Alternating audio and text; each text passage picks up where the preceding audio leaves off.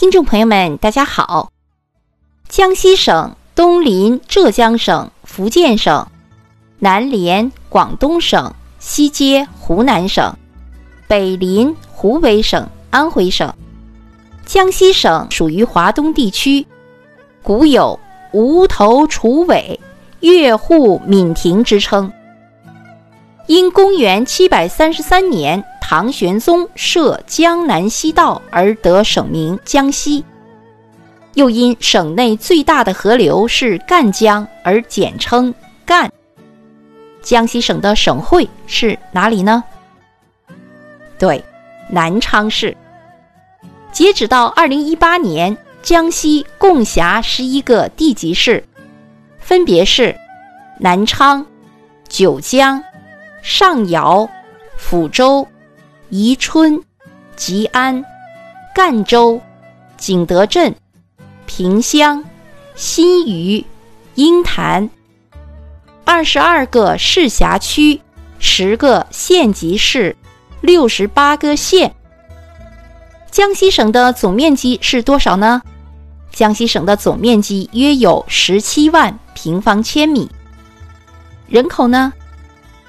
人口有四千八百万。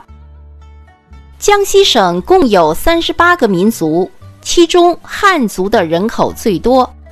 少数民族中人口较多的有回族、畲族、壮族、满族。苗族、瑶族等。江西省是我国畲族的主要分布区之一。畲族主要分布在贵溪和铅山等县的山区。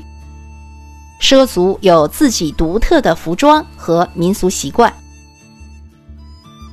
江西位于长江以南，纬度较低，属亚热带季风湿润气候，四季分明。冬季冷空气活动频繁，春季多对流天气，四至六月份降水集中，是江西的雨季。这一时期易发生洪涝灾害。雨季结束后，全省主要受副热带高压控制，天气以晴热高温为主，常有干旱发生。七至八月份有时还受台风的影响。会出现比较明显的降水。秋季的晴天多，湿度较小，气温适中，所以秋季是江西省一年中最宜人的季节。江西省矿产资源丰富，这里有亚洲最大的铜矿和全国最大的铜冶炼基地。江西省的钨矿和离子型的稀土矿在世界矿业领域中具有重要的地位，享有“世界钨都”和“稀土王国”的美誉。江西省共有大小河流两千四百多条，鄱阳湖位于江西省的北部，是我国第一大淡水湖。鄱阳湖也是长江流域的一个吞吐型、季节性重要的湖泊。江西也是我国古代书院的起源地，宋代的白鹿洞书院名列中国四大书院之首。江西省也是红色记忆之地，在第二次国内革命战争时期，中国共产党领导人民群众。先后在江西建立了大片的革命根据地，其中著名的有井冈山革命根据地、湘赣革命根据地、赣东北革命根据地等。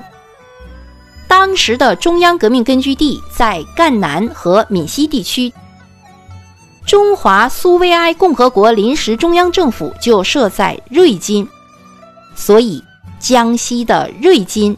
又有洪都之称。江西景德镇的瓷器源远流长，以白如玉、明如镜、薄如纸、声如磬的特色闻名中外。好，接下来我们说一说江西省的交通。江西省出省的主要通道已全部高速化。南昌铁路局是中国重要的铁路局之一，管辖江西和福建的铁路。全省以京九、浙赣、皖赣、英厦、武九五条铁路为骨干。江西的民用航空运输已形成了以省会南昌为中心，连接全国和世界各地的航空运输网络。南昌的昌北国际机场是中国重要的枢纽干线机场。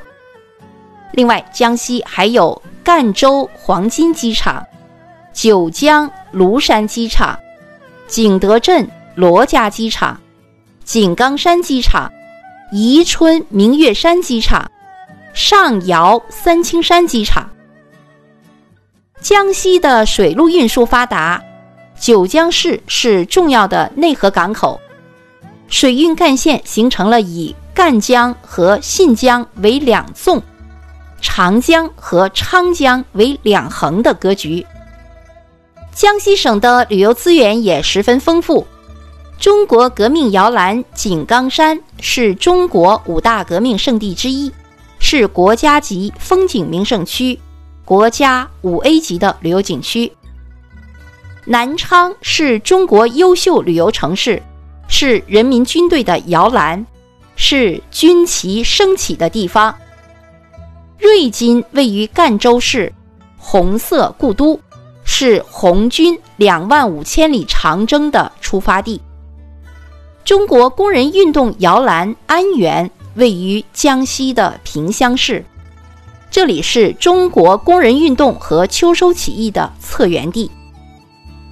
截止到二零一九年，江西共有十一个五 A 级的旅游景区，分别是庐山风景名胜区、井冈山风景名胜区、三清山旅游景区、龙虎山风景名胜区、婺源江湾景区、景德镇古窑民俗博览区、瑞金共和国摇篮景区。